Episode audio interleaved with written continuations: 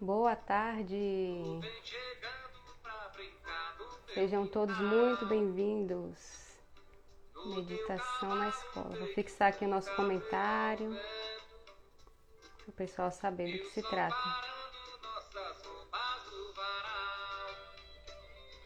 Olá, professor. Boa tarde. Vamos dar um tempinho, alguns minutos. Pessoal chegando.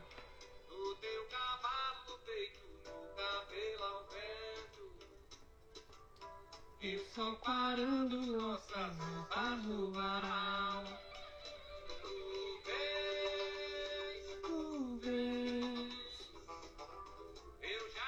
Então a gente pode enviar essa live para o pessoal que está ao vivo, que está online, desculpa. Aí no seu Instagram. Compartilhar para que mais pessoas possam se beneficiar desse conteúdo.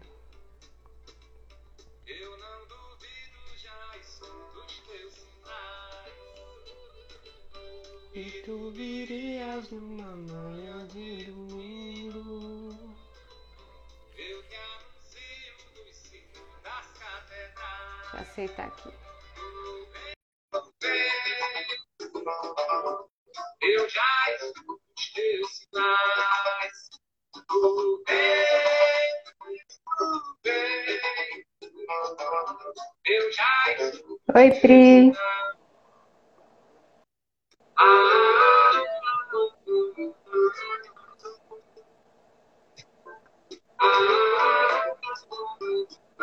Oi, professor, já está ao vivo você. Olá. Tudo bem, Paula? Tudo bem. Sua câmera que acho que está virada ao contrário. Vejamos. É, tranquilo.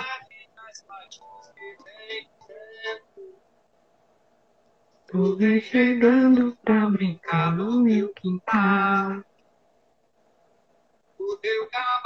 Como eu inverto ela, hein? Oi, Iracema. É, deixa eu olhar aqui. Tem um símbolozinho assim de duas setinhas. No meu Ah, aparece sim, assim, claro. ó. Achou? Pronto. Aí, muito bem. Agora sim. Tá boa, Paula? Joia? Tá, tô ótima. E você? Tô muito bem também. Que bom. Obrigado pelo convite. Eu agradeço também por você ter topado.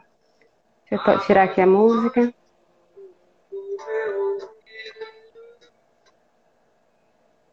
Boa tarde, pessoal. Vamos chegando.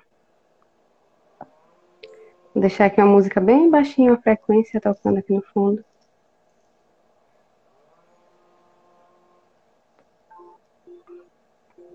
Hoje eu e o professor Júlio vamos falar sobre meditação na escola. Então vamos chegando, se acomodando. Vai ser um assunto muito interessante. Estou bem curiosa para saber sobre esse trabalho. Primeira vez que eu falo com alguém que aplica a meditação na escola, então estou bem animada mesmo. Então, professor, eu quero, por favor, que você se apresente, fale um pouquinho sobre você, sobre o seu trabalho.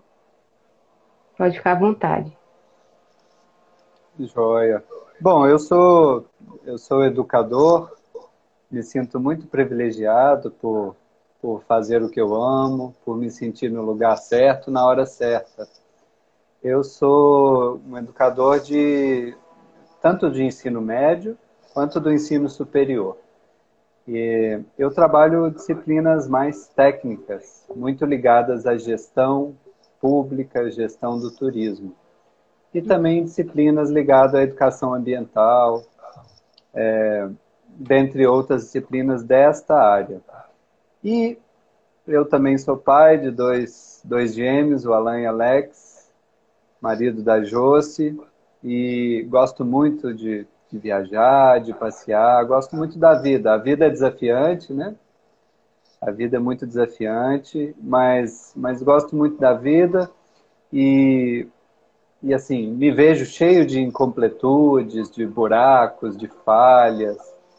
E, e a meditação me, me, tem ajudado muito nos últimos anos, né? Então a meditação entrou na minha vida há pouco mais de 15 anos.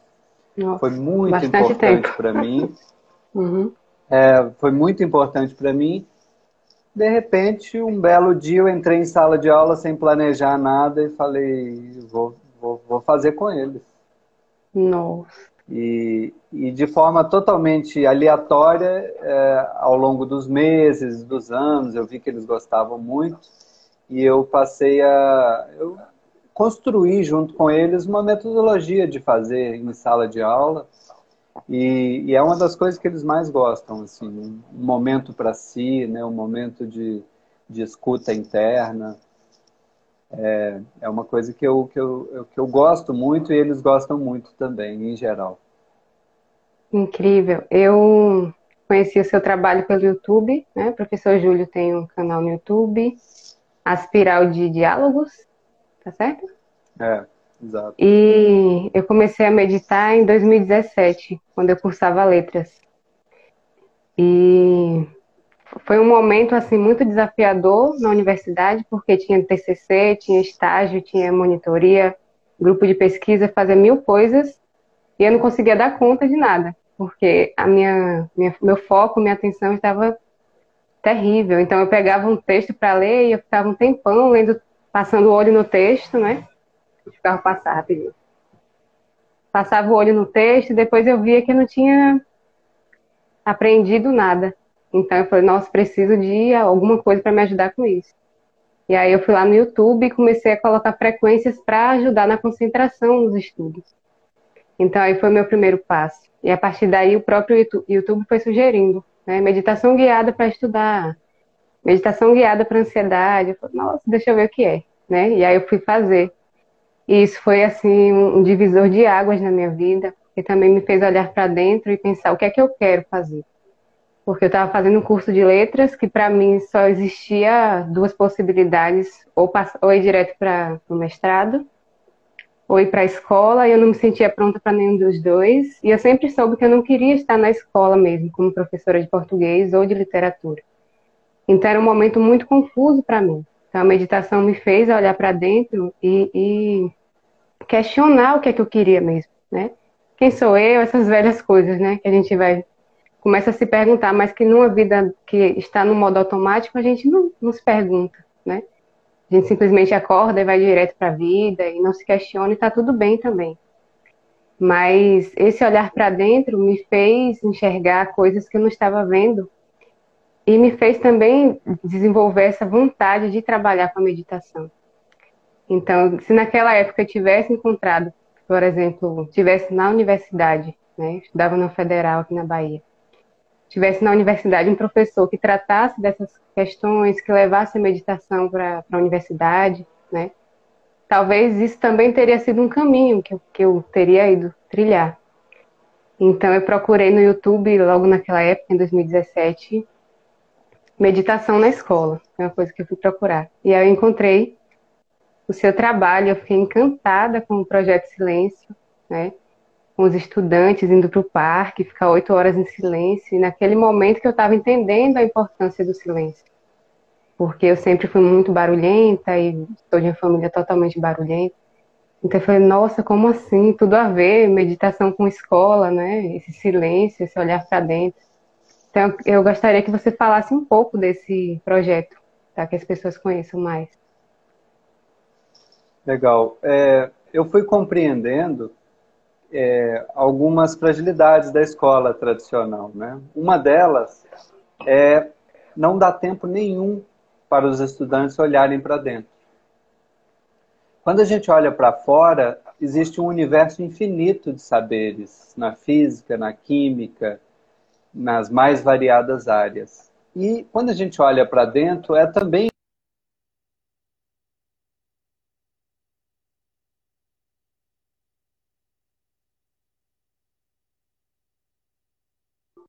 Aguarda um momento que a internet do professor aqui tá deu uma travada. Oi, Lipe. Oi, André. Oi, pessoal que já chegou. Travou um pouco, professor. Agora voltou. Volt, é, joia, voltando. Pronto. A escola tradicional ela não permite que o estudante olhe para dentro. Então, o projeto Silêncio surgiu não para acalmá-los e para que eles tirem melhor nota, mas surgiu para que eles tenham esse espaço de escuta interna, para que eles tenham uma capacidade de olhar para as próprias emoções e aprender um pouco sobre elas, para que brote de dentro deles intuições. É curioso, a escola não dá esse tempo durante 12 anos, até o terceiro ano do ensino médio. Aí, de repente, ela fala assim: Enem no final do ano, vamos à vocação profissional. E aí eles começam a fazer testes na internet, aí de repente tem um teste lá que é assim: é, você desmontou o liquidificador e tentou montar de novo? Sim, vai fazer engenharia. Você é bom com pessoas, gosta de falar no telefone? Sim, psicologia. Você é criativo? Marketing. São, são questões muito rasas para a profundidade que o ser humano é. O ser humano tem que ficar a vida inteira é, dedicando um tempinho a essa escuta interna a descobrir quem ele é. A vocação profissional, é, se ele chega no vestibular aos 17, 18 anos, ele tem que ter no mínimo 17, 18 anos dessa busca. Não é uma busca de testes na internet ou de alguns meses apenas. Claro, fazer essa busca com, com psicólogos, com pessoas adequadas é muito importante. Mas aí eu fui descobrindo isso, que que a escola não dava tempo para que eles olhassem para dentro, nem escola nem universidade, e que era uma fragilidade na nossa formação. A gente fala tanto em chamar a atenção do aluno, a atenção. Acho que você trouxe uma questão muito importante. O aprendizado passa pela atenção. O aprendizado passa pela atenção. Quando, quando a gente leva 10 pessoas para o mato, uma vai observar os pássaros, o outro vai observar as pedras, o outro vai ficar incomodado com o suor e o calor, o outro vai dizer: não, o mato não é tão silencioso assim, olha a cigarra, está me incomodando. Se a gente leva pessoas para uma cidade grande, um vai observar a placa de carro, o outro. Por quê? É, a atenção define muito o que você aprende. Alguém ouvindo uma música, eu que não sou músico, eu ouço a música em geral, mas alguém músico ouve as linhas do baixo, ouve a bateria, consegue destacar de um fundo, de um panorama geral, a atenção. Então, é fundamental para a educação ensinar para a atenção. Sim. E a meditação, que é essa escuta interna, essa escuta das intuições, é, essa, é esse olhar para as próprias emoções, é, é esse estudo da própria mente, corpo, é, ela desenvolve muito a atenção. Então, é, uhum. acho eu que é fundamental para qualquer currículo atual a gente desenvolver também uma atenção, né? Então, eu comecei a fazer de forma aleatória, eu fazia sempre nos 10 primeiros minutos das aulas, sempre voluntário. Eu digo, participa quem quer, quem não quiser, apenas é, espere um momentinho. Eu faço técnicas de respirações em geral, Normalmente eu não falo nada antes. Às vezes, depois, quando termina, eu falo alguma coisinha sobre inteligência emocional, sobre, sobre o diafragma, sobre as técnicas. Eles têm sempre o espaço livre para comentar depois as dificuldades. E eu faço nesses momentos, durante todo o ano. E a gente teve essa ideia de fazer oito horas em silêncio ao final do ano. Foi muito intenso todas as vezes que fizemos. E a gente tem uma, um outro, uma, outro, é, uma outra parte desse projeto que a gente faz caminhadas em silêncio pela, pela cidade. Aqui a gente faz em Cuiabá, pelo centro histórico. E além do olhar para dentro, porque tem pessoas que têm dificuldade de sentar e meditar, hum. né? Mas quando vão regar as flores no final do dia com o lusco-fusco, ela já consegue fazer uma meditação, às vezes nem sabe que está meditando, né? Mas caminhar é uma forma de meditar muito interessante, que gera um olhar para dentro, e no caso da cidade, a gente redescobre, redescobre a cidade com outros olhares. E a gente já fez também dois dias de uma travessia no Parque Nacional em Silêncio, que foi bastante intensa. Então, é uma coisa que os estudantes gostam muito, sabe? Nem todos se engajam, nem uhum. todos se engajam, mas eu esses dias eu recebi um tele, esses dias eu recebi um telefonema de uma de uma estudante falando professor, eu nunca fiz na sua aula, nunca fiz durante o ano inteiro eu nunca fiz, mas agora dois anos depois eu me vi na situação que era um concurso que ela estava fazendo, eu me vi numa situação que eu lembrei veio na hora que estava todo mundo nervoso, cada um ia ter uma fala no concurso que era um concurso de beleza. E aí ela falou, eu tenho, eu tenho meia hora, vou meditar. E ela começou a relembrar aquilo que eu trazia na sala de aula, sem ter nunca feito. Ou seja, sempre a gente planta uma sementinha. A gente deixa sempre livre e a pessoa ela vai, vai chegar no momento que ela, que ela é, mais acha adequado para ela. Isso, perfeito. É, eu, é, Priscila enviou uma pergunta aqui, mas acho que de certa forma você até falou um pouco aqui. Ela perguntou: quais resultados você teve nas aulas depois da meditação na escola? Na verdade, ela foi mais para as aulas, né? Exato. Quem quiser então, também per é, perguntar muito. mais, pode enviar, né? As perguntinhas. Sim. Claro, claro. É, melhora muito, porque, é, veja, eu estou fora eu estou no mundo, eu estou com todos os estímulos, todos os sons, todas as músicas. De repente eu entro na sala de aula e ali é um processo que a gente precisa ir junto, aprender coisas juntos, né? Às vezes o professor está liderando mais, às vezes eu faço sempre as aulas em roda. A meditação ela serve como uma passagem desse mundo externo para aquele ambiente que a gente vai aprender juntos, tá? Então meu objetivo não é acalmá-los, não é fazê-los concentrar numa aula que eu vou falar o tempo inteiro. Eu me dedico apenas 20 a 30% de todas as aulas a ficar falando, o resto é bastante participativo, projetos, etc.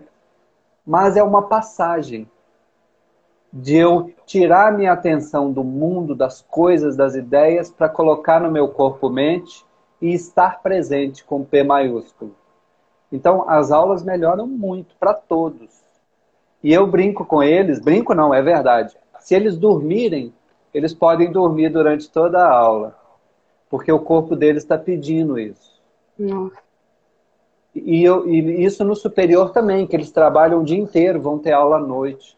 Se o aluno dorme, ele tem direito de dormir em toda a aula, porque o corpo dele está pedindo. E uma das coisas que a meditação nos, nos ensina é ouvir nosso corpo-mente né? Que é o contrário de eu estou com febre, meu corpo está pedindo para eu parar, para eu descansar e eu tomo um analgésico e vou trabalhar. É o contrário disso. É a capacidade da gente também de ouvir nosso próprio corpo. Então, as aulas melhoram muito, muito. Ótimo. É, você falou a questão do, do corpo, eu lembrei que eu era viciada em Dorflex, né? Então, eu passei anos da minha vida tomando Dorflex todos os dias, porque eu não sabia fazer outra coisa. E, inclusive, na universidade, né, foi acho que um dos períodos que eu mais tomei do flex. E eu não sabia que, é, que é essa tensão que eu tinha, muita tensão nas costas e muita dor de cabeça, elas vinham muito dessa cobrança interna, né, que também tinha tudo a ver com, com a cobrança externa, né, dos professores, de tudo que eu tinha que dar conta. Mas eu não sabia que existia outro meio de, de solucionar isso, né? Então, a meditação ela me fez olhar para dentro e me perguntar, mas por que que está doendo, né? O professor travou um pouquinho, daqui a pouco ele volta.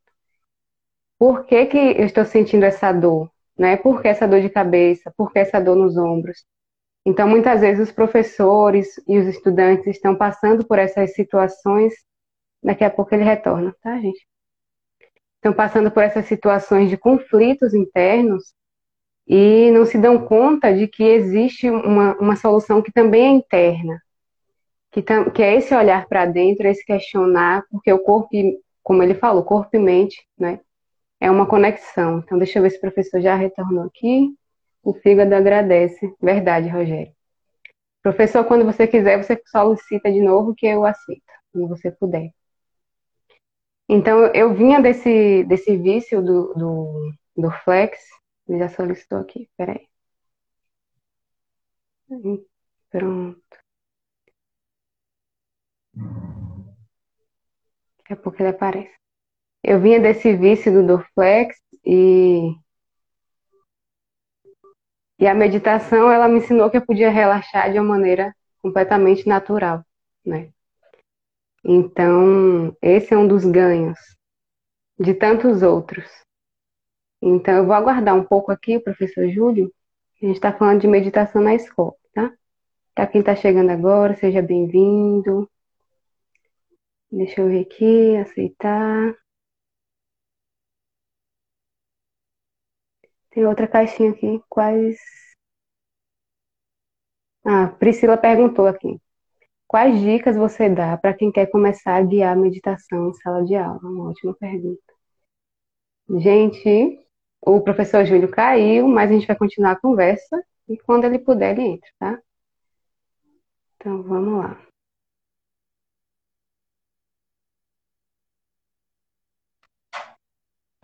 Ó, Pri, eu não trabalhei com meditação em sala de aula, então a gente vai aguardar ele para ele dar essa resposta, certo? Oi, professor. Voltei. Priscila perguntou Peço desculpas aqui. pela. Diga, diga. Tranquilo. Ela perguntou assim, ela, porque tem uma caixinha de perguntas, gente. Vocês podem enviar aqui embaixo, né, do lado direito. Tem uma interrogaçãozinha dentro de um balãozinho. Aí vocês podem enviar as perguntas de vocês, como a Priscila. Ela perguntou assim: quais dicas você dá para quem quer começar a guiar meditação na sala de aula? Joia.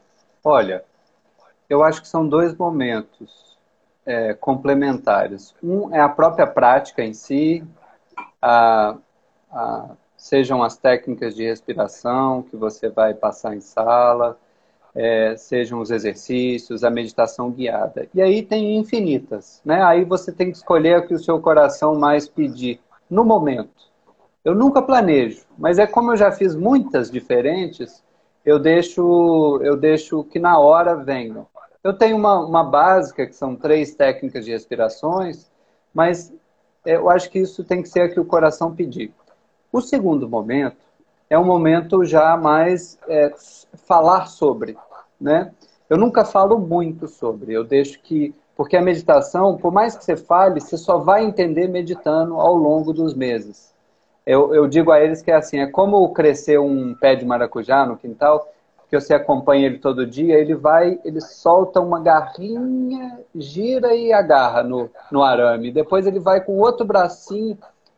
A meditação é essa observação interna que demora para você perceber. Mas, por exemplo, é livre, tem que ser livre. Né? Segundo, eu sempre desconecto é, meditação de religião, porque na sala de aula a gente tem que respeitar os mais diferentes credos e a gente não precisa, na minha compreensão, trazer mantras, nomes, é, símbolos, nada. Eu só estou falando de respiração e de atenção.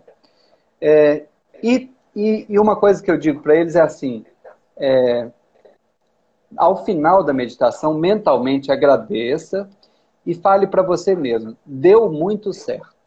Isso é muito importante, porque a visão que, a, que as pessoas têm no senso comum de meditação as faz desanimar logo no começo do processo. Porque a gente tem a ideia de que é algo mágico, é um transe, a gente vai conversar com os antigos mestres do Kung Fu Panda quando a gente entra em meditação. E não, não. Às vezes é um processo caótico dentro da gente. Você está cheio de ideias. Você para para observar os pensamentos e eles ficam te apertando, te provocando. Só que esse próprio ato de observar os pensamentos já é meditação, já está dando certo. Então, eu começo muito por aí nos primeiros meses, digo para eles, sempre dá certo. E eu uso a metáfora daquele pessoal que faz a apneia, que mergulha sem oxigênio. Ele teve que começar um dia botando a cabecinha dentro da piscina, guardando a respiração. Depois ele entrou dois metros, depois ele entrou dez metros. É, na meditação é igual. O primeiro dia você já meditou. Você botou a cabecinha dentro d'água, já se preparando para apneias mais profundas. É, você vai profundamente ao longo dos meses e dos anos, né? Mas no começo, essa compreensão errônea de que meditação seria algo mágico, mais mágico do que a gente. Ela é mágica, sim, mas que seria algo muito mágico, faz as pessoas desistirem. Então, é preciso ir é, tentando explicar, embora seja quase impossível, o que é meditação, sem vivenciá-la. Por isso que são doses homeopáticas. Eu digo uma coisa aqui, daí três meses eu repito, aí a pessoa fala, ah, era para observar a minha emoção e durante o dia eu, ah, eu estou sentindo raiva porque o cara me deu uma fechada no trânsito, então eu posso aguardar 30 segundos respirando para reagir, ao invés de reagir na hora. Ah, então às vezes ele vai ter esse A depois de um ano. Então, Uhum. Meditação é uma coisa que você alterna esses dois momentos. As práticas que o seu coração pedir, com um segundo momento é, de explicar sobre, né? Sim. É, tem, teve uma outra pergunta aqui, que foi da Li, que ela perguntou como os alunos reagiram à prática da meditação. Olha, é, alguns têm resistência desde o começo e é, alguns têm resistência desde o começo, outros já se engajam, é, acham, é, acham relaxante, embora eu diga para eles, olha, relaxar é um dos possíveis benefícios, mas não necessariamente é o benefício central. É, então, alguns se engajam desde o começo, outros demoram um pouco mais de tempo, é, alguns vão, vão entender esse processo só lá nas oito horas, que são muito intensas. Né? É, então, é, por ser um processo totalmente livre para os alunos, é, eu, eu pacientemente os aguardo. E tem casos desse tipo, que o aluno nunca fez, daí dois anos ele me liga e fala, professor, tem 15 minutos que eu estou na praia em silêncio. Então, oh, eu, acho, eu acho maravilhoso isso, porque porque eles, eles se beneficiam em geral, gostam muito. E claro, tem alguns relatos do tipo, professor, eu saí de depressão profunda também através de meditação. Meditação não substitui médico, remédio, nada disso, mas ela, uhum. ela ajuda, ela ajuda. Muito. Então tem relatos mais potentes também. Maravilha. Eu assisti é, alguns vídeos do Projeto Silêncio. O professor Júlio tem um canal no YouTube, é o Aspiral de Diálogos. Depois eu vou deixar na descrição da live para quem quiser procurar. E eu achei muito maravilhoso quando são adolescentes, né? Assim, de ensino médio, se não me engano, que estão ali no, no parque, em silêncio, e alguns falam assim, nossa, eu nem sabia que tinha passarinho na cidade. E então também esse olhar para dentro, mas esse olhar para fora do, do encantamento, né? Que a meditação pode trazer também, né? Esse olhar de voltar né, de sair da correria, dessa confusão mental e externa também. É. E olhar e dizer, nossa, tem passarinho aqui na cidade e eu nem sabia, os passarinhos estão cantando. E eu achei lindo quando foi uma estudante que falou. Quando ela falou, porque isso também foi algo que eu percebi, né? De que eu, eu saí um pouco dessa confusão, desse excesso de pensamento, e vi que tinha passarinho, que tinha pôr do sol, que tinha as formigas, tem outro estudante que comenta, ele fala, ai, a gente ficou olhando as formiguinhas, né? Meditação Manuel de Barros, se eu não me engano. E eu achei a coisa mais linda, porque a atenção, ela pode também estar do lado externo, né? Então, às vezes, a gente tem muito essa visão, como você falou, dessa meditação, que só olha para dentro e que espera que, que seja algo muito transcendental, que acontece, inclusive acontece comigo, eu adoro essas experiências, mas a gente está falando de uma meditação que quer te trazer para a presença, né? Que quer te trazer para esse momento, para que você tenha mais qualidade de, de pensamento, para que você tenha mais qualidade de, de emoção também, né? Então, eu achei muito maravilhoso você trazer a educação para a escola, não é como você falou, né? Não para relaxar o aluno, né? Não é para acalmar é uma meditação para que o aluno possa se conhecer. Então, isso foi uma das coisas que eu achei mais encantadoras no seu trabalho, quando eu, quando eu pesquisei algumas coisas no YouTube, né? Porque, como a gente falou, porque a gente está chegando agora, então às vezes é bom né, voltar um pouquinho no, no assunto. A escola que está sempre dando matéria, dando conteúdo, né? E, e sempre fazendo a pessoa sempre recebendo muitas coisas, então a meditação também ela ajuda a esvaziar, né? A esvaziar toda essa carga que a gente recebe de muitas cobranças, de muito conteúdo, de ter que dar conta, de ter que, que tirar nota alta. Eu era uma pessoa que eu chorava se eu tirasse nota vermelha na escola, né? Então eu vim dessa educação que eu mesma me cobrava, né, de ter que ser inteligente, de ter que tirar nota alta. Eu lembro muito bem a primeira vez que eu tirei a nota vermelha. Eu chorei, fiquei desesperada. Uhum. Então, é uma, um, o professor está tá trazendo uma nova perspectiva de educação, né? De uma educação que também, não é claro que todas essas disciplinas, todo esse conteúdo é importante, mas de uma, de uma educação que também tem o um momento de olhar para dentro. Então, se, e não como uma obrigação, né, que você traz. Você deixa os alunos livres para quem quiser participar. Não como uma obrigação, senão se torna mais uma chatice, né? E a gente não tem esse, essa intenção. É. Deixa eu ver aqui um comentário acho... de. Pode falar, professor, enquanto eu leio aqui. Eu, Paula, é, você trouxe um tema muito importante que é a capacidade de ficar presente no presente, que é muito uhum. difícil, né? Então, uhum. a meditação, eu falo com ele agora, com eles, agora é o momento da meditação de observação de formigas. Né? Tem um pessoal muito chique que observa passos, outros observam onça, a gente observa formigas. E observar uhum. formiga, eu falo, acha o seu próprio formigueirinho, o seu próprio, sua própria carreirinha de formiga e fica ali 15 minutos. É incrível, é incrível. É, às vezes tem a meditação do, do, Chico Bento também, que é uma goiaba vermelha para cada, olhos fechados, e vai comer essa goiaba com toda a sua atenção nela. Né? Quantas vezes a gente almoça e a gente nem percebe a crocância do alface? A gente está vendo notícia no celular, muito barulho, muita música, né?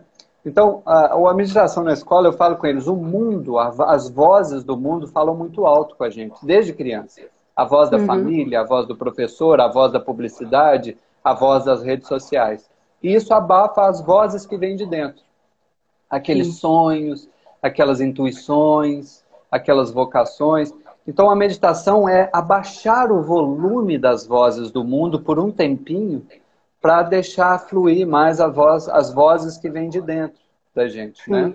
E esse é um processo que a gente vai ganhando com o tempo e é bastante importante. Teve um estudante seu que está aqui. Oi, Rogério, gratidão. Ele falou: meditar com o professor Júlio foi muito importante para aprender a lidar com meus momentos de ansiedade. Fundamental. Rogério, é, Rogério é, ele foi meu estudante, mas ele, ele foi e é meu professor também. É um, um grande amigo, figura, figura maravilhosa. É, nós nos ensinamos muito eu acho que é, é partir desse ponto também, sabe? De que todo mundo ensina, todo mundo aprende. Eu aprendo Isso. muito com os alunos na medida que eles, por exemplo, eu, eu, todos os meus alunos dão aula daquilo que amam. A gente para um bimestre no ensino médio e eles dão aula daquilo que amam. O tema é deles. A aula só precisa ser boa. Todas as aulas são maravilhosas. Porque um vai falar de game, o outro vai falar de dormir à tarde, o outro vai falar de cachorro, o outro vai falar de sexualidade de, outro vai falar da, da guerra no Oriente Médio. Então, é, o, as pessoas têm suas subjetividades, seus talentos, suas possibilidades, e a escola não escuta eles em sua inteireza, em sua integralidade, né? No superior, é 20% da nota é para essa aula que ele dá sobre, sobre o que ele ama também.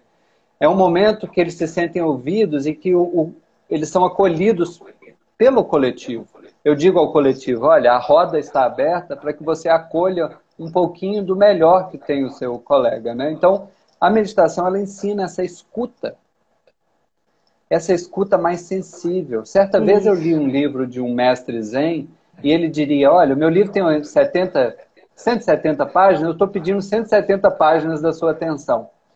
Aí ele fala sobre três tipos de atenção. Vou pedir desculpa que eu não sei o nome dele. Ele é um mestre zen do Rio de Janeiro, um médico que trabalha com, com pacientes terminais, uma figura maravilhosa. O livro é incrível, eu nunca mais achei para comprar, me emprestaram. É, ele diz assim: são três atenções. Uma muito intermitente, que a pessoa que está falando ali na frente, eu estou prestando atenção em outra coisa, aí eu vou nela, fujo, meus pensamentos me roubam a atenção. Uma segunda, que é uma que eu estou atento, mas eu estou aqui dentro dialogando com ela, do tipo, isso faz sentido, isso não faz sentido, isso na minha realidade não se aplica. A gente está dialogando com a Sim. pessoa aqui dentro, como numa leitura de livro. Né? A gente está uhum. dialogando, olha, isso é legal, isso não é. E uma terceira escuta, que é uma totalmente ativa, sem você julgar, sem entrar o julgador. Você só ouve. Então, a meditação ensina isso, isso é muito importante na, na educação.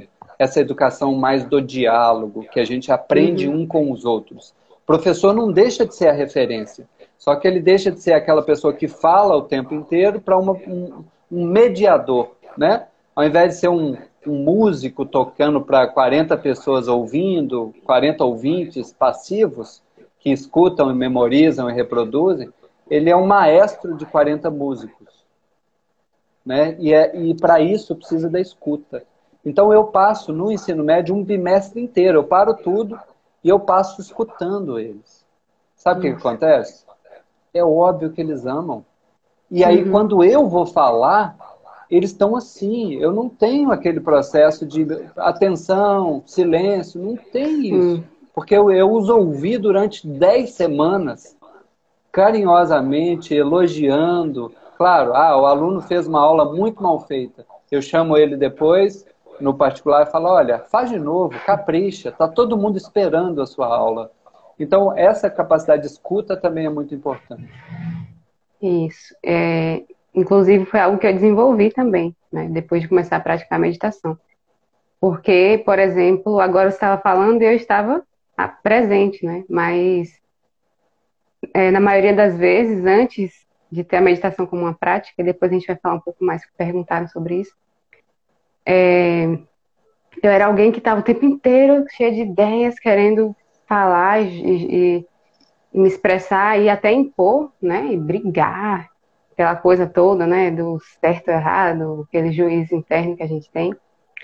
E então a meditação ela me, me, me ajuda muito a prestar atenção nas conversas, para não sair atropelando a pessoa, não é? Como se o que a pessoa tem a dizer não fosse importante, porque era assim que eu agia. Como se o que eu tenho para dizer sempre é o mais importante, é o mais engraçado, é o mais urgente, né? Então, essa escuta na escola é muito importante para que a gente, o, o colega não fique zombando do outro como se a ideia dele não fosse boa, né, não fosse suficiente. Então, a gente sai desse lugar de superioridade, como você falou, e entra nesse lugar mesmo do, da colaboração, né? E tem uma, deixa eu ver, tem mais comentários aqui. O Rogério falou que aprendeu, viveu agora com o professor. Que maravilha, hein, Rogério? A Ali falou que essa aula apaixonante foi demais, sua aluna também. O Rogério falou a eterna bondade e generosidade do professor. Então, ter essa, essa, esse professor né, como referência, né, de alguém que toca você, não alguém que passou o conteúdo e pronto, e, e aplicou a prova e pronto, né? Mas olha isso que eles estão levando para a vida deles, né? Essa, essa, essa marca positiva, essa semente que você plantou. E aí Ali falou, perguntou, né? Ali, como a meditação entrou na vida de vocês? Aí eu já falei um pouco, mas é, eu vou falar de novo, porque ela deve ter chegado depois, e aí você continua. Então, na minha vida tem pouco tempo, né, comparado ao, ao professor Júlio, que já medita bastante tempo, muitos anos eu comecei a praticar meditação porque eu não conseguia me concentrar na leitura, nas leituras acadêmicas. Na verdade, hoje em dia eu sou muito grata por isso, né? Acredito que foi assim um grande presente esse desafio, assim, foi um dos maiores presentes da minha vida, porque foi isso que me levou a fazer o que eu faço, que eu trabalho guiando meditação. E então, como eu falei lá no início, né, a gente eu ficava, eu tinha estágio tinha TCC, grupo de pesquisa, monitoria, as disciplinas obrigatórias optativas. Estudava na Universidade Federal da Bahia, na Unilab, que é maravilhosa. E, e era tipo, eu não conseguia dar conta, porque a, além de ter a cobrança dos professores, tinha toda a minha desorganização. Então, eu colocava a culpa sempre no professor. Nossa, esse professor cobra demais, é muito exigente, e passa esse monte de papel e esse né, monte de documento. Claro que tem que ter, né? Mas lá dentro, na minha cabecinha, você, ai meu Deus, não sei como ela aguenta ser assim, esse professor é muito burocrático, enfim. E ao invés de ficar nesse, nessa reclamação, eu poderia simplesmente tomar as ações necessárias, né? Então eu encontrava os colegas e a gente começava a reclamar, e era aquele mar de lamentações. E foi aí que a meditação entrou. Quando eu procurei algo para reduzir esse excesso de pensamento, né? Eu não sabia que isso ia mudar a minha vida inteira, né? Mas foi a partir daí, né? Eu falei, não, vou procurar alguma coisa para conseguir ler melhor. E aí eu comecei a, a com as frequências que tem, são os binaurais, né? Que ajuda na concentração, na, na leitura, que tem bastante no YouTube.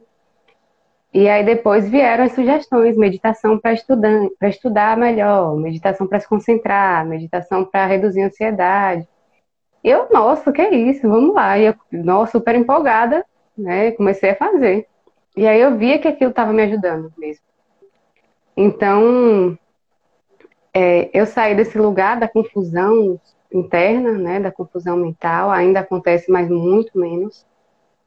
E fui e senti, senti no meu coração, né, um chamado para levar isso adiante, para difundir a meditação, uma, uma, uma meditação descomplicada, né, onde qualquer um pode meditar desde a primeira vez, né.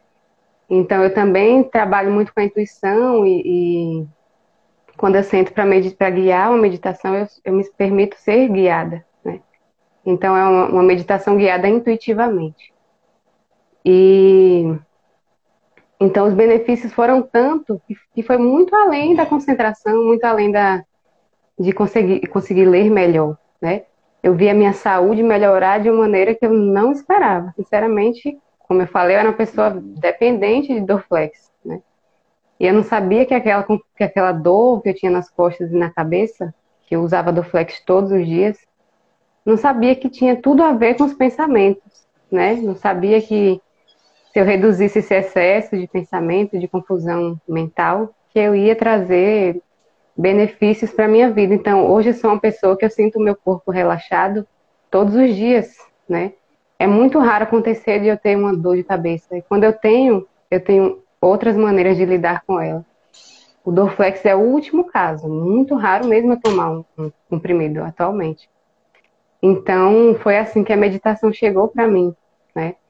E foi esse chamado que eu tive de, nossa, as pessoas precisam saber disso, elas precisam, precisam conhecer isso. Então, uhum. então eu saí, né? Foi essa escuta interna também, né? Eu saí dessa, dessa confusão, meu Deus, eu tenho que fazer mestrado, eu tenho que, sabe, era uma confusão muito grande dentro de mim, muita cobrança, super co me cobrava demais mesmo, né? Perfeccionista.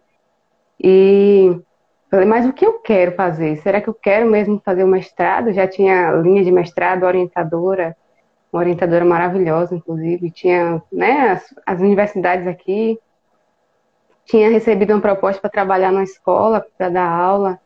Eu falei, mas o que é que eu quero realmente? Então foi essa essa essa volta, né, para casa, para esse mundo interno, para esse autoquestionamento de e aí, estão me dizendo para fazer isso, estão me dizendo para fazer aquilo, porque a vida inteira foi assim, né? Alguém sempre te dizendo o que você deve fazer, que isso aqui dá mais dinheiro, que isso aqui dá, né, dá mais futuro. E aí você fala, mas o que é que eu quero realmente fazer, né? Então a meditação ela trouxe para mim não só essa melhoria que eu estava buscando nas leituras, né? Ela trouxe para mim uma melhoria na qualidade de vida, de pensamento, de emoção, né? De sentir, de sentir a raiva, de sentir alguma outra alguma emoção, e saber que ela vai passar e ficar em paz com isso, não brigar com isso, ou então ir, é, fazer o que eu fazia, né? Eu me sentia estressada, eu corria pro bar, ia ficar bêbada então, essa, a meditação, ela revolucionou a minha história, né? Então, existe o antes e o depois. Mas tem apenas quatro, acho que quatro anos que eu comecei, né? Cinco anos, quatro, não sei. Mas tem pouco tempo. E aí, o professor Júlio vai contar isso. Eu tô também curiosa para saber como foi que a meditação chegou para ele. Sua, sua história é muito bonita, seu relato é muito potente, né? Porque a gente a gente inspira mais através da nossa própria história do que das, nossas palavras, né? Se o seu entorno viu essa mudança toda e com certeza viu e percebeu, você é, passou a inspirar muita gente. A minha foi semelhante. Eu estava numa crise é, é, com muitas dificuldades pós formatura de graduação, sem saber. É, eu era sempre fui muito tímido, a criança mais tímida do mundo, assim, muito tímido com muitas dificuldades de relacionamento. Na faculdade eu me soltei um pouco mais durante a graduação, mas pós-faculdade eu não arrumava trabalho, porque a área que eu escolhi estava difícil e as minhas dificuldades estavam me limitando, a minha timidez, minhas dificuldades de relacionamento. E eu, e eu fui num. Como é que chama o médico das bolinhas mesmo? Que eu adoro, é o. o é, esqueci o nome daquelas. Homeopatia. Eu fui no meu homeopata, ah, o médico que. Homeopatia. E estava esperando, era um médico que eu sempre ia. Eu sempre tive muitas enxaquecas, desde os 10 anos de idade, estava hum. muito triste, com dificuldade de, de achar o meu caminho no mundo. E aí eu fui no médico homeopata e fiquei sentado esperando. Demorou. E eu li um cartaz na parede. Era um cartaz assim que na hora que eu li aquilo, eu falei, que isso, gente, eu preciso conhecer isso. É, aprenda a respirar. A, o planeta Terra tem um ritmo da respiração, você pode respirar junto com o planeta.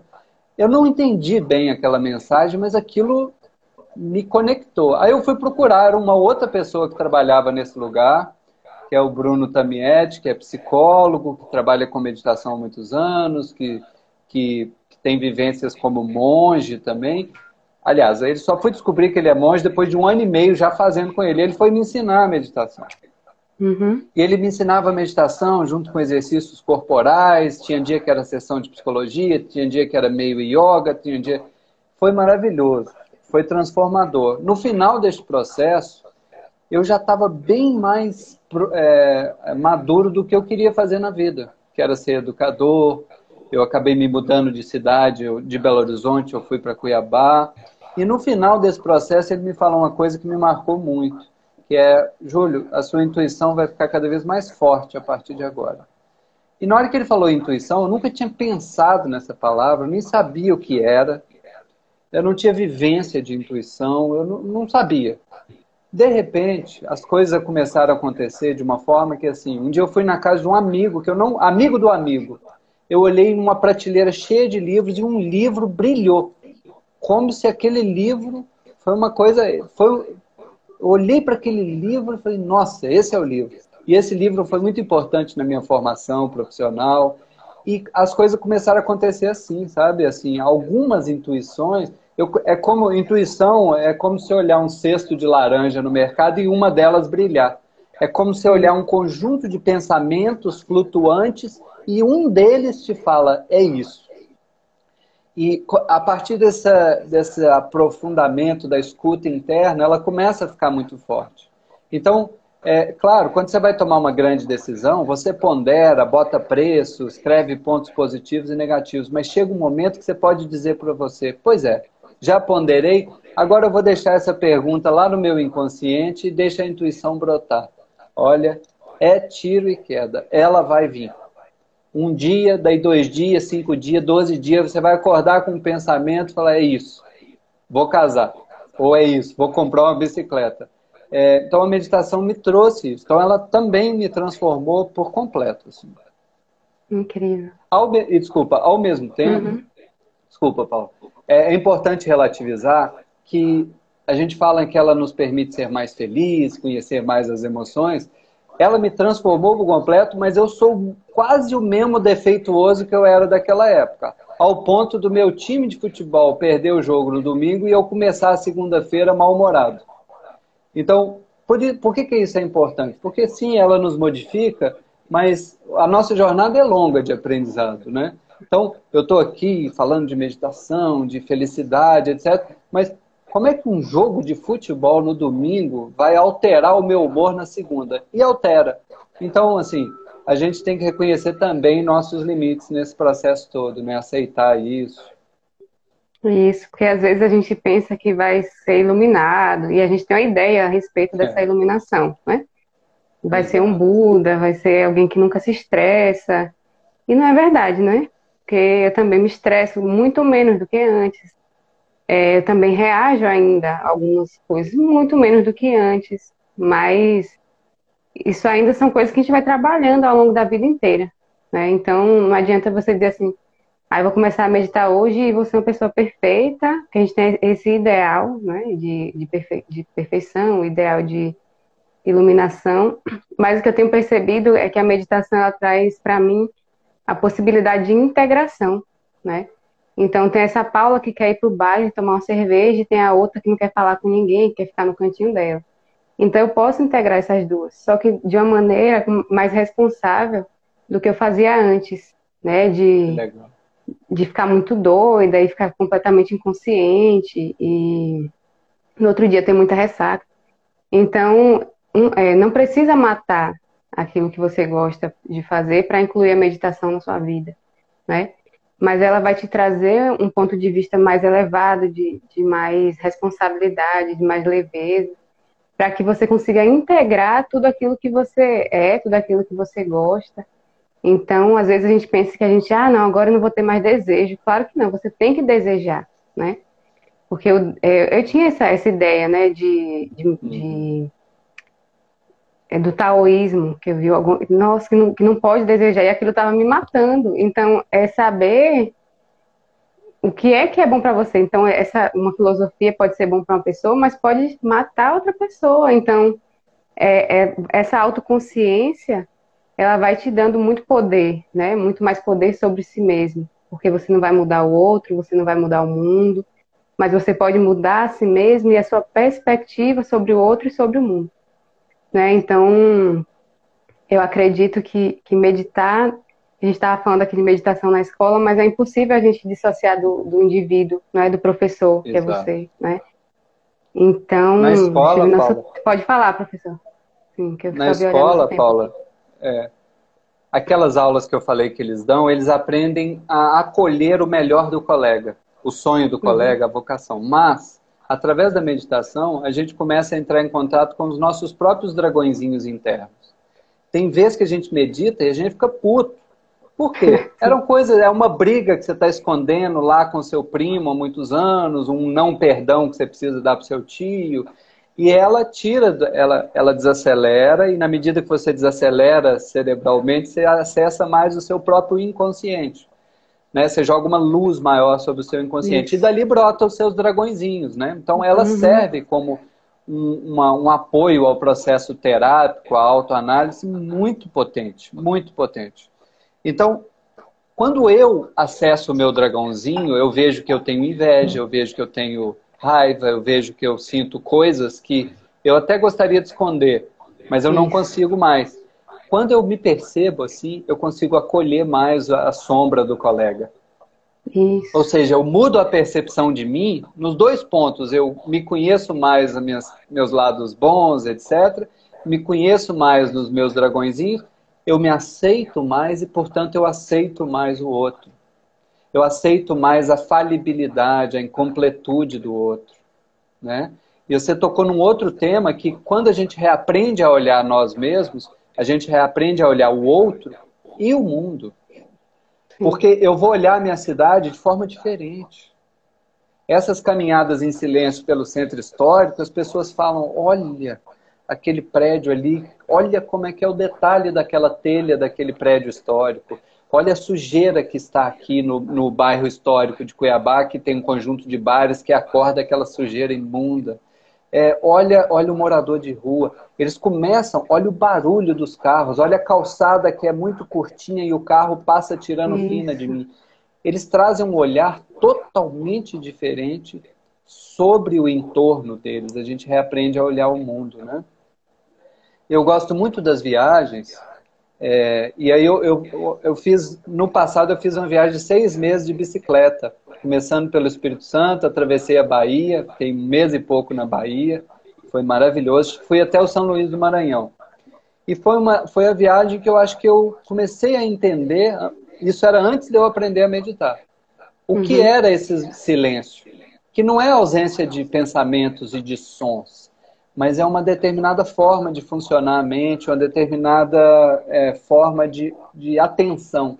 Então, de bicicleta, para subir uma serra, eu preciso ter uma certa concentração na minha, na minha perna, no, no movimento do meu corpo. Se eu ficar brigando com o meu primo aqui, esse diálogo interno, e eu estou subindo uma serra, essa energia vai faltar na minha batata da perna.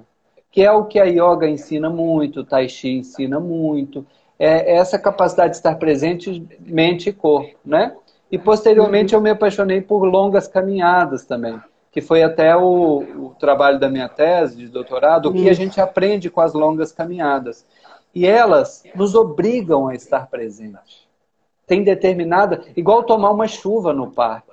Não tem jeito de você não tomar uma chuva não estando presente nela, uhum. nela, tomando a chuva, né?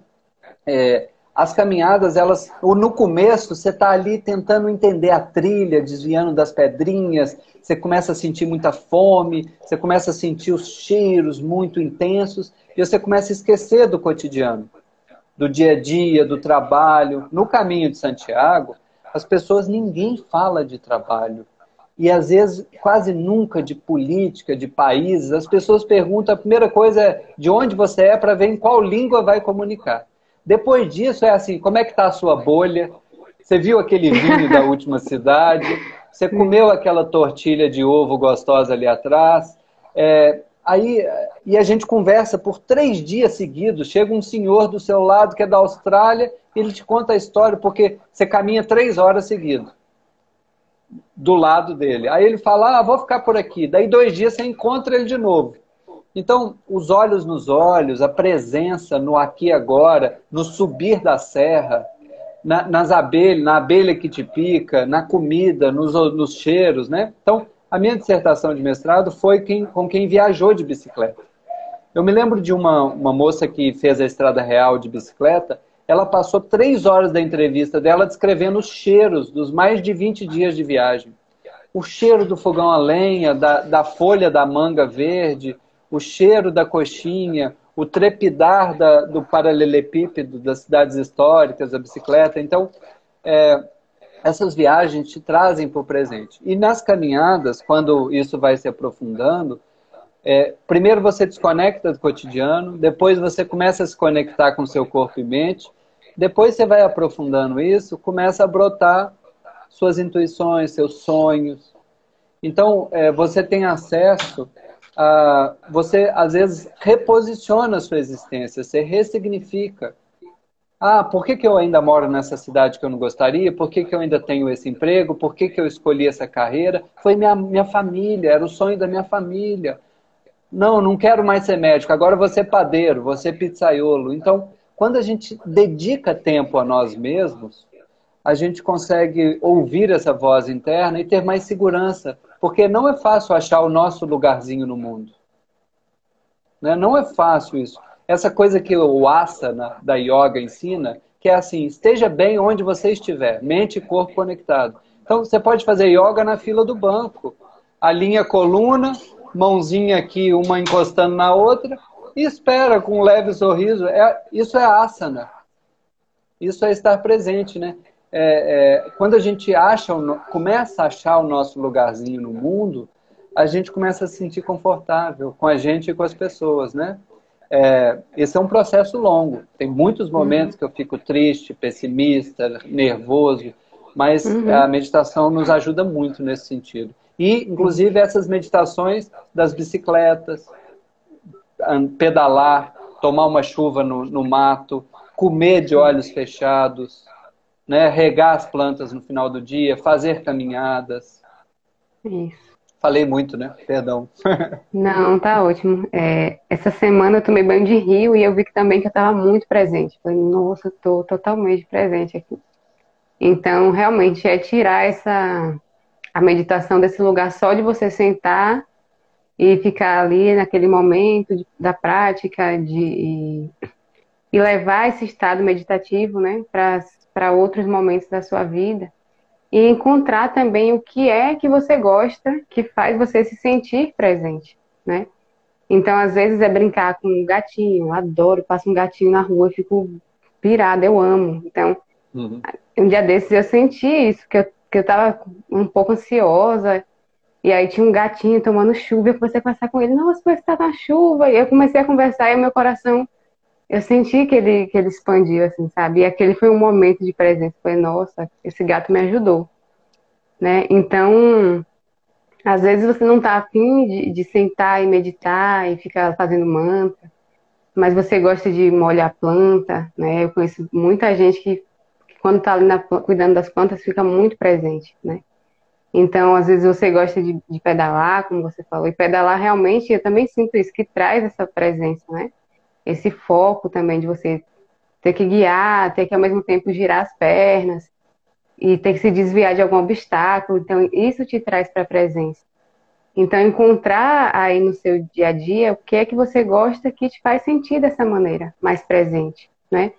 Porque o mundo não vai desacelerar, né? É a gente que encontra esse, esse meio de desacelerar internamente para, inclusive, estar tá mais presente nesse mundo acelerado, né? Para encontrar o nosso, o nosso lugar no mundo, como você falou, né?